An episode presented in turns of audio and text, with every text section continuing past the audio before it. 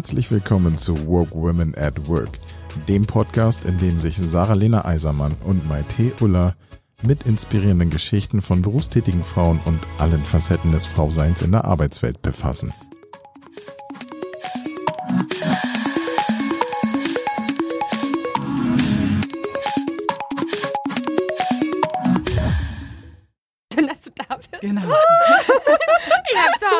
Getanzt, weil ich so viel Energie hatte und mich so gefreut habe. Irgendwie. So, okay. Uh, also, Da, da. Dreamplan du. Sarah startet gleich durch. aber, aber erstmal darf ich dich willkommen heißen, Ella. Halt, Herzlich willkommen in unserem Podcast Woke Women at Work. Dankeschön. Schön, dass du da bist. Ja, voll. Und ähm, du bist Kosmetikerin, du hast deinen Meister gemacht, du hast dein eigenes Studio aufgemacht. Ähm, du setzt dich dafür ein, dass junge Menschen das Handwerk ähm, ja, besser erlernen können bei der IHK, richtig? Handwerkskammer. Und bei der Handwerkskammer, Genau, okay, genau. cool. Und du bist wie alt? äh, jetzt gerade 24. Wow. Ja, ja, Bisher, glaube ich, unser, unser jüngster, jüngster Gast, ne? ja. Und so beeindruckt bin ich auch äh, raus äh, aus dem Kosmetikstudio von der Ella, wo ich war und dachte, wow, ja, krass. So jung, So viel schon. so viel erreicht. schon erreicht. Ich dachte, wow, ich will mehr von ihr wissen. Habe sie einfach spontan gefragt, ob sie Lust hat, bei uns im Podcast Gästin zu sein. Deswegen freue ich mich Und total, dass du da bist. Ja, danke für die Einladung. Ich freue mich auch sehr. und Mega ich glaube, cool. ich bin gerade schon, ich werde schon rot bei den ganzen Das sieht, Komplimenten. das sieht man nachher nicht. Das ist nicht so schlimm. Sehr cool. Magst du vielleicht auch noch mal ein bisschen ähm, erzählen, wie es dazu kam, wie du dir deinen Beruf ausgesucht hast oder ja, auch deine Stadt und ähm, irgendwie auf die Idee kamst, hier dein eigenes Studio zu eröffnen? Hm. Eigentlich war das alles super spontan und so aus dem Bauchgefühl heraus. Ich bin keine echte Berlinerin, leider, sondern aus Hessen und bin vor vier Jahren jetzt genau nach Berlin gekommen. Ich habe vorher meine normale ja, Ausbildung zur staatlich geprüften Kosmetikerin gemacht mm, und bin dann eigentlich ursprünglich für die Make-up-Artist-Ausbildung nach Berlin gezogen und habe dann ähm, innerhalb der Ausbildung festgestellt, ah, es wäre eigentlich ganz cool, selbstständig zu arbeiten. Ich war vorher auch mal angestellt und habe irgendwie das nicht so gefühlt. Genau, und habe mich dann da eigentlich eher so aus dem Need heraus Rechnungen schreiben zu können, selbstständig gemacht. Ähm, Und das Studio war aber zu dem Zeitpunkt noch überhaupt gar kein Thema gewesen. Und dann habe ich erstmal so diese Freelance-Selbstständigkeit gelebt, was auch, glaube ich, für den Anfang sehr, sehr cool war, weil eben die Fixkosten noch nicht so hoch waren und ich von vielen Orten aus arbeiten konnte und eben auch den Jobs variieren konnte. Und dann eben auch, weil ja im Februar 2020 habe ich mein Gewerbe angemeldet, dann eigentlich direkt darauf die Pandemie kam, ich so auf den ja, Social-Media-Job umgeswitcht habe, der mir dann letztendlich auch dabei geholfen hat, das Studio zu eröffnen und mein Unternehmen ja mit Social Media eben aufzubauen. Mhm. Das heißt, als, als Freelancer vorher bist du zu den Kunden einfach hingefahren und hast verschiedene Projekte gemacht und hattest keinen eigenen Ort so, um Ja, genau. Also der, der, die Freelance-Arbeit hat sich nicht so auf die Kosmetik tatsächlich bezogen, sondern eher auf das Make-up. Also ähm, ich habe dann relativ viele Produktionen gemacht. Ich habe sehr viele Female Founder Shootings gemacht, also viele Business Portrait Shootings und eher Make-up und Hairstyling technisch unterstützt. Habe dann auch relativ viel für Arte gedreht, weil ein Freund von mir eine Filmproduktionsfirma hat und regelmäßig mit Arte zusammenarbeitet und bin dann da auch so ein bisschen in ja Fernsehen und sowas reingerutscht. Super anstrengend. Ich finde, das wird auch krass romantisiert als Make-up-Artist. Also ich finde, die Arbeit als Make-up-Artist wird sowieso sehr krass romantisiert. Ja, es ist wahnsinnig anstrengend. Man hat echt so 14 bis 16 Stunden Tage am Set und so. Also es ist echt heftig. Krass. Ja, genau. Und dann eben auch, als das nicht mehr ging durch die Pandemie, dann eben Social Media Management so ein bisschen aus der, aus dem Ärmel geschüttelt, weil ich das nie gelernt habe, aber mir so dachte, oh, das interessiert mich, das kann ich gut, da habe ich irgendwie Lust drauf. Genau. Und dann äh, habe ich mich fast drei Jahre lang für andere Firmen auch damit auseinandergesetzt. Und dann, als es wieder ging, nebenbei tatsächlich das Studio eröffnet und mein eigenes Unternehmen weiter aufgebaut, bis Also- ich diese Freelance-Work dann irgendwann gelassen habe. So, so, so nebenbei hat sie dann ihr So Studio nebenbei. eröffnet. Und ich, Ja. also du bist, äh, nochmal zur Betonung, du bist die, äh, du bist Deutschlands jüngste ähm, Kosmetikmeisterin, ne? So Ja, aktuell dich, noch. Aktuell noch, okay.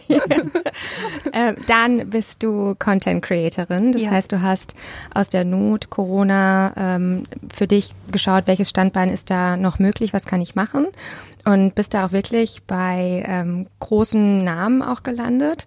Und ähm, ja, hast dein Studium letztes Jahr eröffnet in, in Berlin, Prenzlauer Berg und äh, rockst einfach hier unterschiedliche Standbeine, Bühnen und ja, nebenbei, wie du gerade gesagt hast, dieses Studio und die Selbstständigkeit. Wie schaffst du das alles? Gute Frage. Also ich kenne es, ich kenne es selber. Äh, Selbstständigkeit, sich Struktur geben.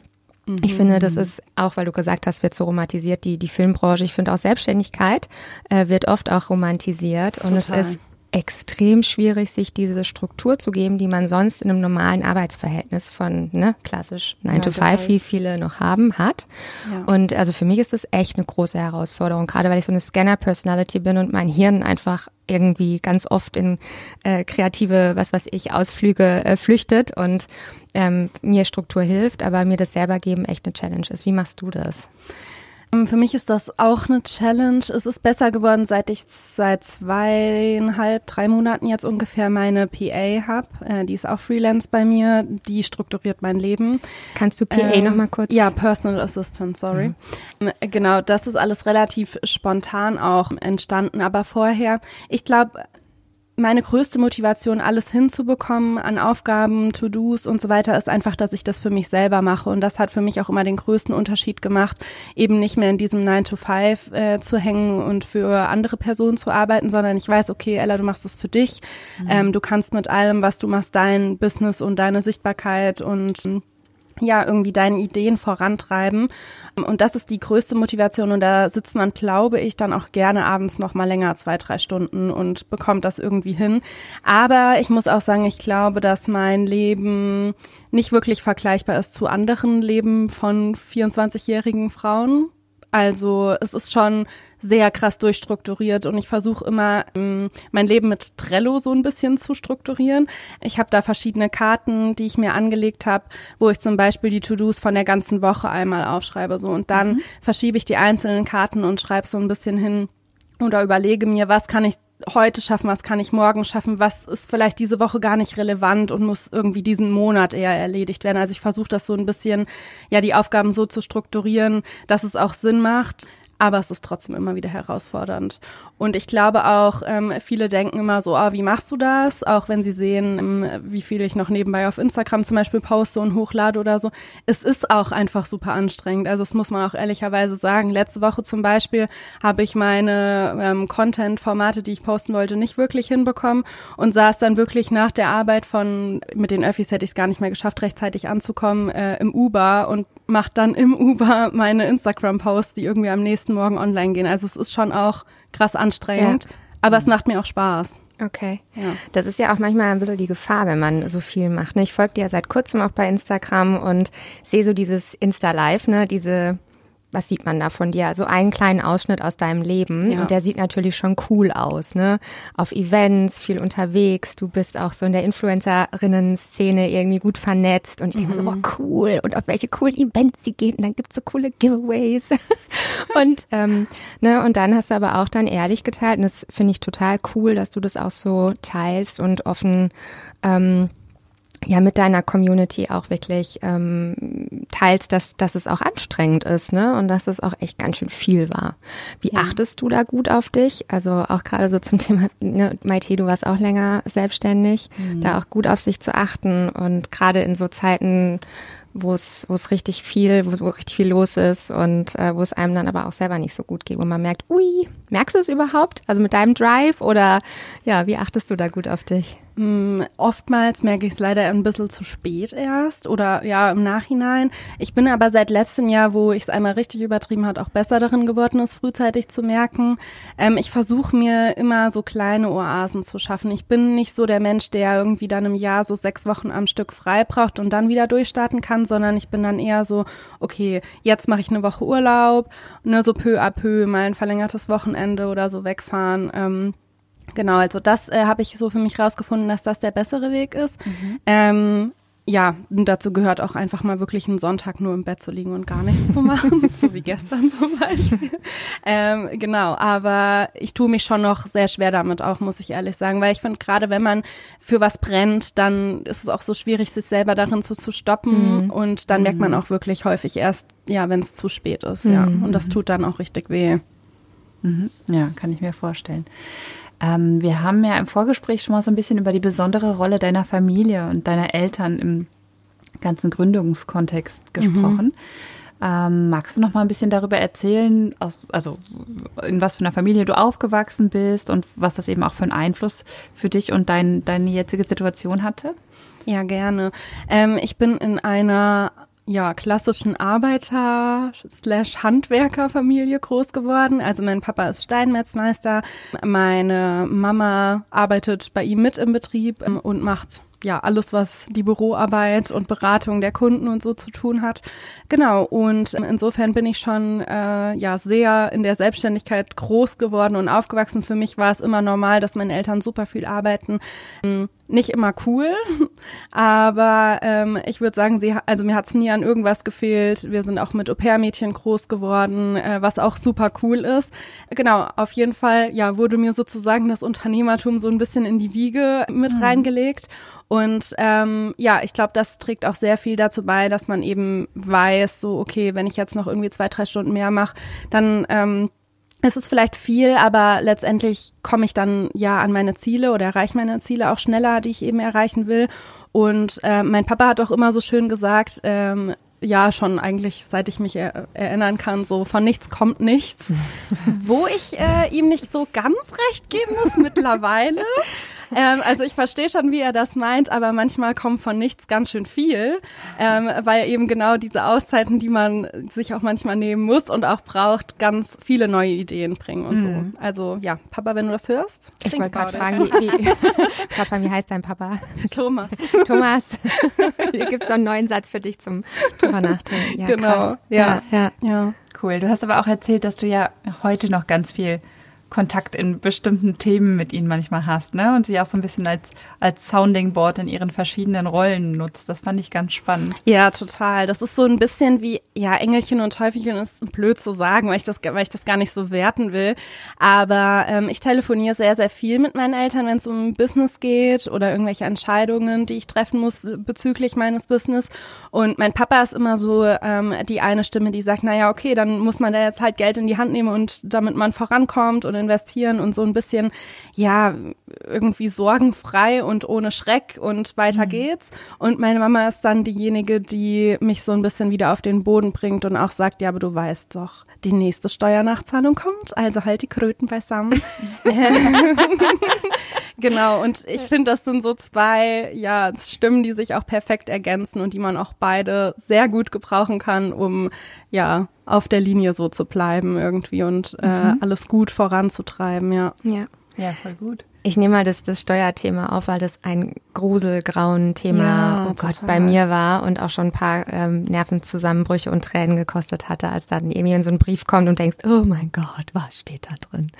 Ja. Ähm, und du hast auch schon geteilt, das ist bei dir ja auch so, ne? Ähm, wie wie mache ich denn überhaupt die Steuer, ähm, wie Steuererklärung und ähm, diese ganzen Hürden, ähm, wenn du jetzt so an deine Selbstständigkeit zurückdenkst, ähm, was würdest du sagen, waren so deine drei größten Hürden, die du ähm, ja überwunden hast, auch mit deinem Drive? Also mm, Steuer ist auf jeden Fall ein Riesenthema. Ähm, ich glaube, dass eine der besten Entscheidungen war, wirklich in, in einen Steuerberater zu investieren. Allgemein ähm, macht es total Sinn, Dinge, in denen man nicht hundertprozentig fit ist, an andere Leute abzugeben. Ja. Ähm, das habe ich zum Beispiel auch gemerkt, was Branding angeht. Darüber hatten wir uns vorhin ja. unterhalten. Ich bin da irgendwie immer, ich habe mich total verloren, wenn ich mich selber an Canva hingesetzt habe und irgendwie ein Logo kreieren wollte oder so. Ich habe dann zu viele Ideen, mir gefallen zu viele Sachen. Und dann habe ich irgendwann so aus diesen ganzen Struggle-Moments ähm, den Entschluss für mich gezogen, dass wenn eine Aufgabe länger dauert als zwei Stunden, also wenn es länger dauert als zwei Stunden, mich in ein neues Thema reinzuarbeiten, dann gebe ich das ab. Mhm. Cool. Ähm, smart. Ja, weil das führt irgendwie dann so in, in so eine Unendlichkeit, die man nicht so richtig gut regulieren kann und dann am Ende hat man irgendwie kein Ergebnis und hätte mhm. seine Zeit viel sinnvoller nutzen können. Ähm, genau, deswegen Thema Steuer habe ich auf jeden Fall abgegeben, bin da sehr, sehr froh. Ähm, Thema Branding habe ich abgegeben an eine Grafikdesignerin, die ich über alles liebe, mit der ich auch heute noch regelmäßig zusammenarbeite für neue Sachen. Genau. Oder ja, angenommen, man braucht irgendwie jemanden, der gutes Copywriting fürs Business machen kann. Ich hasse persönlich Texten total. Also ich habe das für meine Website noch selbst gemacht. Jetzt würde ich, glaube ich, jemanden auf LinkedIn suchen oder so, der einfach seine Expertise hat. Und da finde ich auch eben ja, diesen Aspekt gerade auch andere Frauen in ihrer Expertise zu unterstützen und sich Freelancer zu suchen und zusammenzuarbeiten, ähm, um einfach an ein wirklich hundertprozentiges Ergebnis zu kommen. Ich glaube, das war so eine sehr, ein sehr, sehr großes Learning, äh, was ich hatte in den letzten Jahren, zwei Jahren. Ähm, du hast jetzt erwähnt, dass da auch viele an deiner Seite waren, die ähm, dich unterstützt haben, die da waren. Du hast gesagt, wie wichtig es ist, sich ähm, Netzwerk auch aufzubauen. Das hast du auch ganz stark oder machst du aktiv über Social Media. Ähm, ja, was ist, was bedeutet für dich, so ein Netzwerk zu haben oder auch ein Netzwerk aufzubauen? Also ein Netzwerk zu haben ist auf jeden Fall das Wertvollste, was man sich aufbauen kann.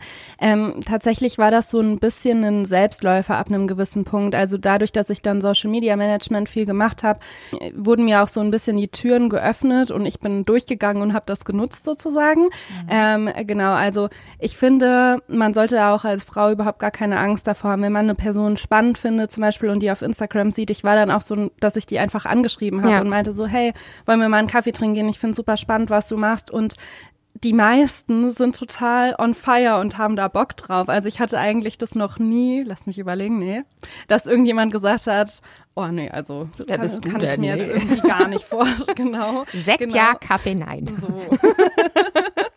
genau. Und ähm, ja, so habe ich das sozusagen dann vorangetrieben äh, immer weiter. Und man muss auch so ein bisschen aufpassen, äh, dass es nicht zu schnell zu groß wird, weil ich ja das Netzwerk zu pflegen bleibt halt auch eine bestehende Aufgabe und so, mhm. für die man auch viel Zeit braucht. Mhm. Ähm, aber wenn die Leute es wirklich gut mit dir meinen und Bock haben, dich zu fördern und weiterzubringen, dann connecten die dich auch wieder mit den äh, ja wichtigen Leuten, die sie kennen. Und ähm, ja, dann ist es wie so eine Art Selbstläufer eben geworden. Ähm, ja, und das war für Sichtbarkeit super, das war für größere Learnings super, für PR jetzt auch so ein bisschen PR habe ich mich jetzt erst so ab diesem Jahr mit überhaupt auseinandergesetzt. Ähm, genau und einfach auch dadurch, dass ich relativ jung gegründet habe, sehr, sehr viel coolen Input zu bekommen von Frauen, die schon vor zehn Jahren oder so gegründet haben.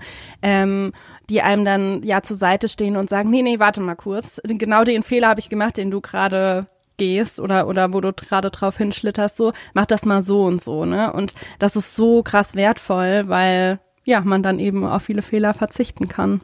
Mhm. Ja. Mhm, krass. Genau, jetzt haben wir ein bisschen angefangen über Netzwerke und auch ähm, Social Media zu sprechen. Mhm. Du bist sehr, sehr aktiv auf Instagram. Ähm, und wir hatten im Vorgespräch ja auch schon mal das Thema Pinkwashing. Und ähm, mich würde mal interessieren, wie, wie du dazu stehst. Mhm.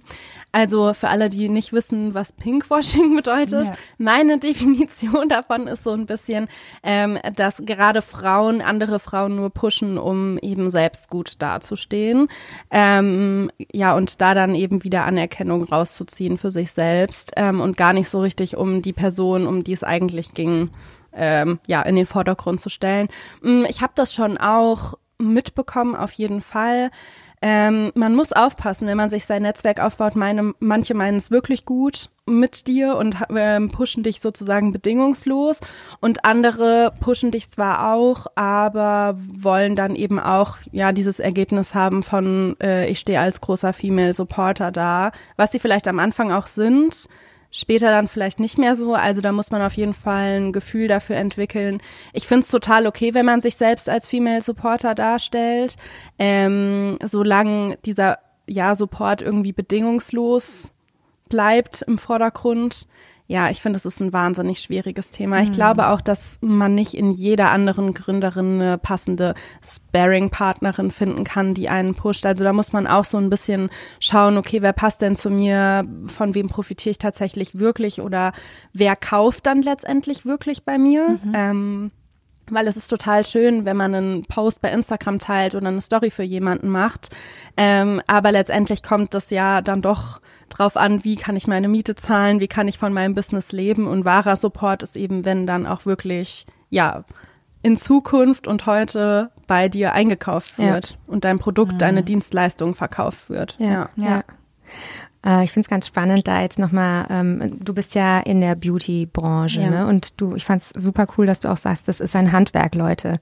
Und du möchtest das ja auch nach außen ähm, wirksam darstellen und setzt dich dafür auch in der Handwerkskammer ein. Das fand ich nämlich total cool. Magst du noch mal kurz erzählen, die Story, äh, wie du, wie du einfach in die Handwerkskammer äh, reinge äh, pusht bist ähm, und ich fand es so geil, geile Frau. Die hat echt, ähm, die hat echt richtigen Drive. Äh, ja, gerne.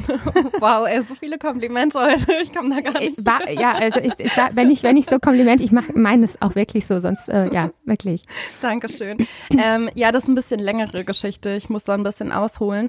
Ähm, und zwar habe ich ja in Gießen 2017 oder 18, 18 bin ich fertig geworden, ähm, erstmal die Ausbildung zur staatlich geprüften Kosmetikerin gemacht. Und als ich dann ähm, mit Make-up-Artist und so weiter in Berlin fertig war, habe ich tatsächlich vom Kosmetikmeister erfahren. Und den gibt's auch erst seit, lasst mich lügen, 2015 wieder. Der wurde nach der Wende abgeschafft. Warum, wissen wir bis heute nicht. Mm, Genau, und habe mich da dann oder wollte mich dazu anmelden und habe dann alle Unterlagen eingereicht und dann hieß es, ja, okay, aber Sie haben ja nur einen staatlich geprüften Abschluss. Sie sind ja nie von der Handwerkskammer geprüft worden. Ähm, Sie können gar nicht die Meisterschule besuchen und ich war so, hä, okay, warum nicht? Habe dann Einspruch eingelegt und so weiter und so fort. Auf jeden Fall, da der Beruf der Kosmetikerin kein geschützter Beruf ist, kann er von verschiedenen Institutionen in Deutschland geprüft werden. Du kannst aber den Meister nur machen, wenn du von der Handwerkskammer geprüft bist. Das heißt, ich bin dann sozusagen meine komplette Gesellenprüfung noch einmal durchlaufen und habe Runde zwei gedreht, um überhaupt zur Meisterschule zugelassen zu werden. Und da fing dann ja langsam die Idee an, okay, das kann ja irgendwie nicht sein. Jeder spricht von, wir brauchen mehr junge Leute im Handwerk, wir brauchen mehr Meister oder Meisterinnen. Mm, Genau, und äh, da habe ich mich dann tatsächlich irgendwann dafür ja eingesetzt, ähm, mich für junge Leute im Handwerk vor allem ja stark zu machen. Hab dann tatsächlich die zweite Runde Gesellenprüfung gedreht, um zum Meister zugelassen zu werden und hab dann, weil ich nicht so richtig wusste, okay, wie gehe ich denn das Thema jetzt an, die Mailadresse von der äh, Handwerkskammerpräsidentin rausgesucht und der einfach mal eine Mail geschrieben. Genau, das, das ist einfach so cool, so auf die Idee zu kommen, weißt du? So Leute, hier, Und ich, wie, wie hat sie reagiert? genau. Sie äh, hat ein bisschen gebraucht zu antworten, was man ihr gar nicht übel nehmen kann, weil sie das Ganze ja auch nur ehrenamtlich macht. Das wusste ich auch ehrlicherweise vorher gar nicht. krass. Ähm, genau, und meinte so, ja, super, genau so Leute wie dich brauchen wir. Ich connecte dich jetzt mit den richtigen Leuten. Und ähm, ja, dann saß ich letzte Woche irgendwie beim Netzwerktreffen für Frauen im Handwerk in einem Panel-Talk mit ihr zusammen und äh, auch einigen Frauen aus der Politik ähm, und einer anderen Handwerksmeisterin. Und äh, ja, genau. Also man kriegt schon auch die Möglichkeit, sich einzusetzen, wenn man sich an die richtigen Leute äh, wendet. Trotzdem muss man dazu sagen, es ist ein wahnsinnig mühsames Thema. Es sind super eingeschlafene Strukturen. Es sind ganz viele alte weiße Männer am Start. Mm, Ja, also es bleibt mühsam und es ist eine wahnsinnig große Aufgabe, da was zu bewegen.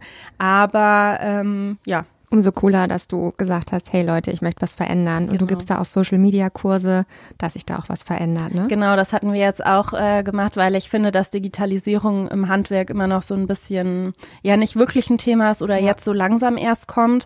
Und das kann eigentlich nicht sein. Also ich vergleiche das immer so mit der Industrie. Ich sage immer so, oh, die Industrie ist irgendwie bald bei 5.0 und Handwerk ist gefühlt bei minus zwei. Leute, kommt mal aus so pushen jetzt. irgendwie, da muss ich mal was tun, weil ohne uns wird die ganze Klimakrise und der Klimawandel und so nicht laufen können. Also Kosmetikbereich jetzt wahrscheinlich eher weniger, wobei die Leute sich auch entspannen müssen bei der ganzen Arbeit. ähm, genau, aber ähm, das betrifft ja ganz viele Handwerksbetriebe und eben ja. nicht nur meinen. Ne? Total. Hm. Krass. Ich, ich stelle mir Ella gerade vor in, in so einem illustren Kreis von äh, so Cis-Männern, so weißen Männern in der Handwerkskammer. Also ich habe jetzt noch nicht so ein Stereotyp von denen. Haben die auch Anzüge an oder ja, eher so ja, Hemden, schon. so ja. karierte Hemden oder eher Anzug? Ja, Anzug, karierte Hemden auch. Also es ist schon, sind schon sehr konservative Strukturen. Ich muss aber dazu sagen, dass die äh, Frauen ähm, gerade von der Berliner Handwerkskammer sehr viele ähm, ja, HandwerkerInnen sich wahnsinnig gut ähm, schon einsetzen und es auch reine Arbeitskreise gibt, äh, wo eben nur Frauen drinne sitzen, ja. wo man dann auch eine ja, bessere Anerkennung hat, irgendwie nicht so belächelt wird, gerade als junge Frau, wenn man da sitzt. Und ähm, die haben echt eigentlich tolle Strukturen und, und ähm, tolle Projekte. Das Problem ist, und da kommt wieder die Digitalisierung ins Spiel, das ist nicht sichtbar.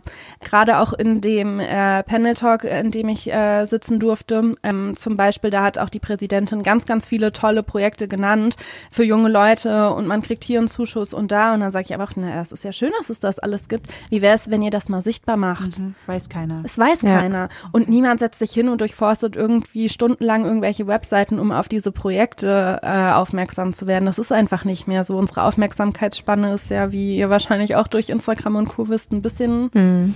reduziert. Ja, ja. ja. Und das machst du auch ehrenamtlich. Ja, also ähm, die Arbeitskreise ja. Für den Panel Talk habe ich mich natürlich ja. auch bezahlen lassen. Ja, sehr gut. Ja, ja, total. Genau. Einfach weil das so viel Zeit, auch die Vorbereitung für Social Media Workshops, die wir vorher gemacht haben, ähm, in Anspruch nimmt, dass ich das nicht auf kostenfreier Basis alles leisten ja, kann. Aber das meiste läuft tatsächlich auf ehrenamtlicher Basis, ja. Ja, aber richtig cool. Die ja. Mama von meiner Halbschwester ist Malermeisterin ja. und ich mhm. habe da also auch eine der wenigen Malermeisterinnen Deutschlands. Ich weiß gar nicht, wie viele es gibt, aber ich fand es immer schon total cool, äh, cool. Äh, da in den Sommerferien mitzuhelfen und wenn sie da morgens um sieben äh, dann vor ihrer Mannschaft stand äh, als einzige Frau und ich dann, ich durfte immer kleistern und so die die, die Ecken ausmalen und so. Ne? Ich, ich liebe es auch mit den Händen zu arbeiten. Ja. Und vor allem immer total beeindruckt und stolz, ähm, da ja auch eine Frau im, im Handwerk zu kennen, in so einer ja. männerdominierten Runde. Ja, mhm. sehr cool. Ja. Gut, ich glaube, ich habe noch ein Thema, was wir ja. ähm, schon mal so angeteasert hatten. Das ging wieder in Richtung soziale Medien und mhm. ähm, haben wir uns auch so ein bisschen drüber unterhalten, wie, wie ehrlich bin ich eigentlich da, wie viel teile ich mhm. von den Themen, die mich wirklich bewegen, ne? Gerade auch, ähm, ja, wenn man ein relativ großes Netzwerk hat. Genau, wie, wie gehst du damit um? Also wie viel teilst du mit deinen Followern, mit deinem Netzwerk? Ähm, bist du so, dass du sagst, hey, ich, ich kann denen eigentlich alles erzählen oder ähm, versuchst du auch irgendwie eher so das Positive in den Vordergrund zu heben? Wie machst du das? Ich finde, also ich könnte denen alles erzählen. ich habe mich mittlerweile, ich finde, Instagram ist eine Plattform, die sich auch krass verändert hat. Äh, es ist nicht eben mehr nur dieses, ich poste mal ein Selfie und das geht durch die Decke. Ähm, ich finde, es hat sich äh, so verändert, dass man wirklich Mehrwert bieten muss für die Leute, dass sie dranbleiben. Ähm, das heißt, ich habe meinen Content eigentlich so ausgelegt oder plan meinen Content so, nach dieser 70-20-10-Regel, also dass ähm, 70 Prozent eigentlich Mehrwertpostings sind in Form von wir klären Mythen auf, ähm, teilen Produktempfehlungen mhm. und so. Ne? Also das wirklich ein Mehrwert ist zum Abspeichern, weil eben diese Posts auch eine viel krassere Interaktion bringen. Ähm, ja, 20 Prozent ist sozusagen personal. Das findet meistens so in der Story statt. Ähm, da nehme ich ja schon die Leute mit durch meinen Alltag und ich versuche das auch meistens positiv ähm, zu stimmen, weil ich auch ein sehr positiver Mensch bin. Ähm, ich zeige aber auch, wenn was nicht so gut läuft. Aber mhm. ich bin jetzt auch kein Mensch, der wahnsinnig viel Aufmerksamkeit braucht für ein Thema, was irgendwie super traurig ist oder ja irgendwie gar nicht gar nicht läuft, weil ich auch nicht finde, dass Leute sich dafür ja eine Art verantwortlich fühlen müssen irgendwie. Mhm. Ähm, Genau.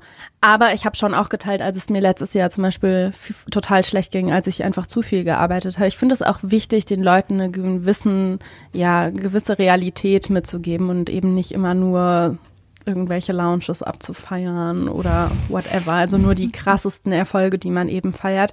Ähm, so mega viel Privates teile ich aber nicht. Also die Leute kennen schon auch meinen Freund und so und auch meine Oma zum Beispiel, die ist sehr, die ist sehr beliebt. Die habe ich noch nicht in deinen Stories entdeckt.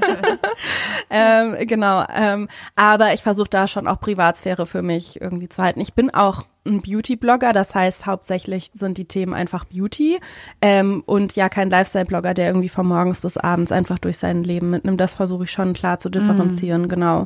Ja, und diese zehn Prozent sind eben ja Verkauf so, aber ehrlicherweise poste ich eigentlich nie was, weil mein Studio aus irgendeinem Grund so ein krasser Selbstläufer ist, dass ich gar nichts posten kann und weil ich einfach gar keine Termine habe, die ich irgendwie posten kann. Wenn, äh, dann nutze ich das aber auch, aber es beschränkt sich eigentlich sehr auf Mehrwert und Personal Stuff. Ja, ja. ja. ja. Okay.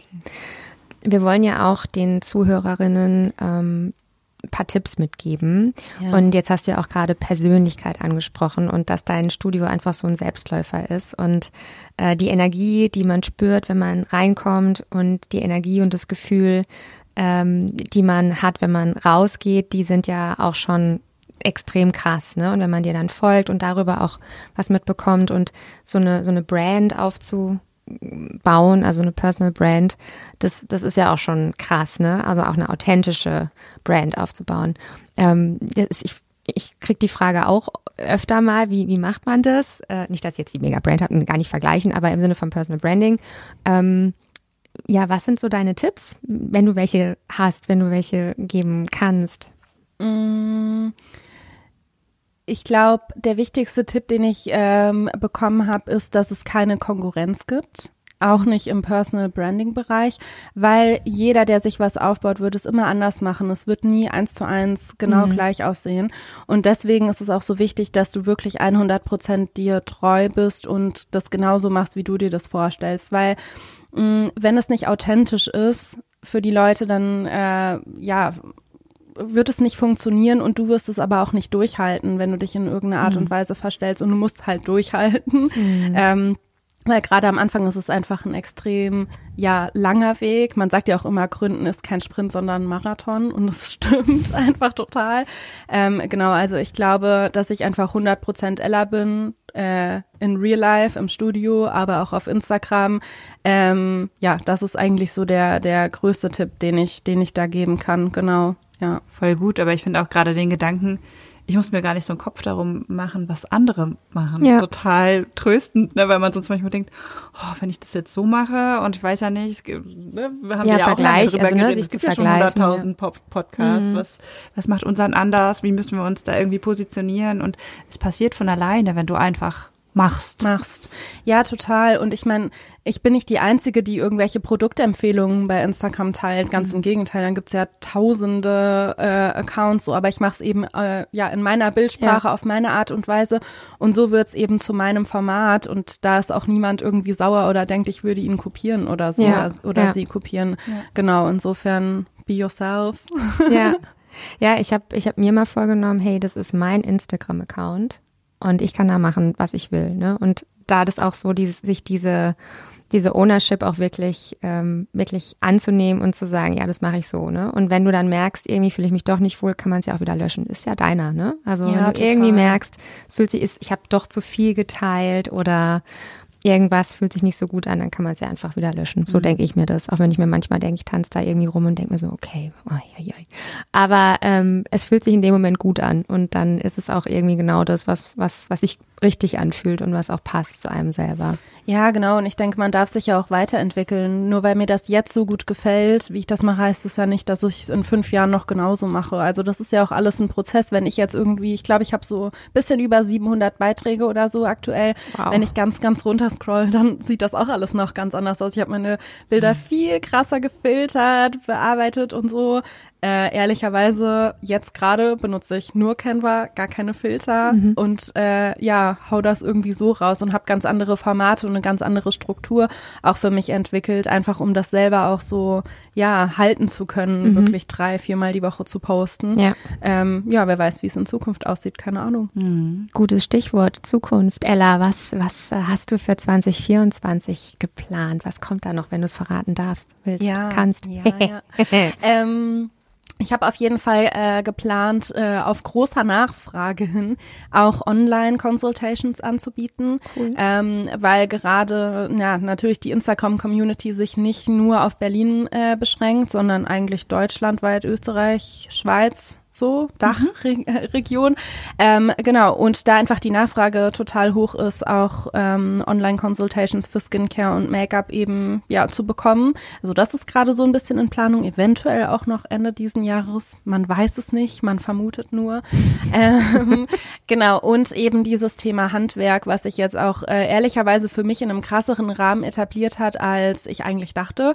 Ähm, ja, da ist auf jeden Fall auch noch äh, was Großes in Planung. Und zwar finde ich das Thema Consultation für Handwerksbetriebe, also Social Media Consultation für Handwerksbetriebe mhm. wahnsinnig spannend. Und ich glaube, dass es eine richtig gute, spitzige Nische ist, ähm, ja, wo noch viel Hilfe gebraucht wird. Und da ich ja mein Unternehmen selber mit Social Media aufgebaut habe, bin ich, glaube ich, sehr gut befähigt dazu, anderen auch in dem Bereich irgendwie, ja, zu helfen. Und da baue ich gerade einen Online-Kurs nebenbei. Also nebenbei. Schon wieder nebenbei. Muss aber Voll dazu schön. sagen, ich habe da auch die Freelance-Unterstützung in okay. an, äh, Anspruch genommen, einfach weil es länger als zwei Stunden gedauert hätte. nee, wirklich? Ja, cool. cool. Jetzt ja. haben wir vorhin über, über Female Support Netzwerke gesprochen mhm. und ich würde gerne abschließend nochmal wissen, ähm, wie denn so die Unterstützung von deinem Freund aussieht, weil ich das auch mal ganz wichtig finde, so ja. zu gucken, wie geht der Partner mit der eigenen Karriere um, ja ähm, ja, was ist so seine Rolle? Was, was macht er im, im Alltag mit dir, für dich? Er ist der allergrößte Supporter ever, ever, ever, ever.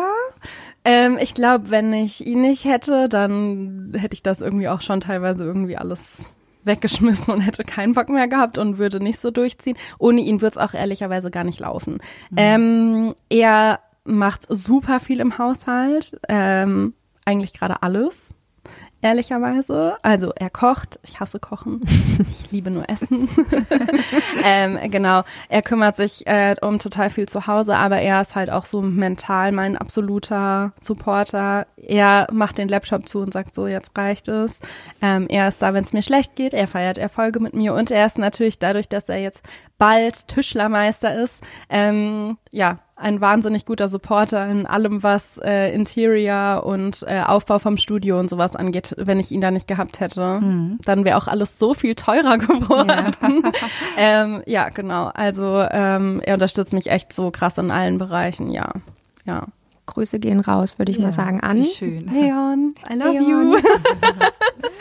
ja, aber es ist total wichtig, was du sagst. Ne? Und du hast auch gesagt, Selbstständigkeit ist, äh, ist ein Marathon. Und ja. ähm, gestern war hier in Berlin Marathon. Und Stimmt. Ja, und da habe ich dann auch gedacht, wie, wie wichtig es ist, along the way so viele Supporter zu haben. Und danach auch die Läuferinnen, die gesagt haben, hey, ohne euch hätte ich das nicht geschafft. Und da auch an den richtigen Stellen along the way die Menschen zu haben, denen man vertraut und die, die mal sagen, hey, Laptop zu oder die mal sagen, Laptop auf und weiter geht's und du schaffst das. Ne? Und ähm, ja, wir haben hier eine wunderbare junge Gründerin, junge Frau hier sitzen, die also mich wirklich sehr beeindruckt mit dem, was du machst. Und Danke. ich wünsche dir da, also von, von diesem Drive und äh, ich wünsche dir ganz, ganz viel Erfolg ja, mit allem, was du vorhast. Ich bin mega neugierig und folge dir super, super gerne.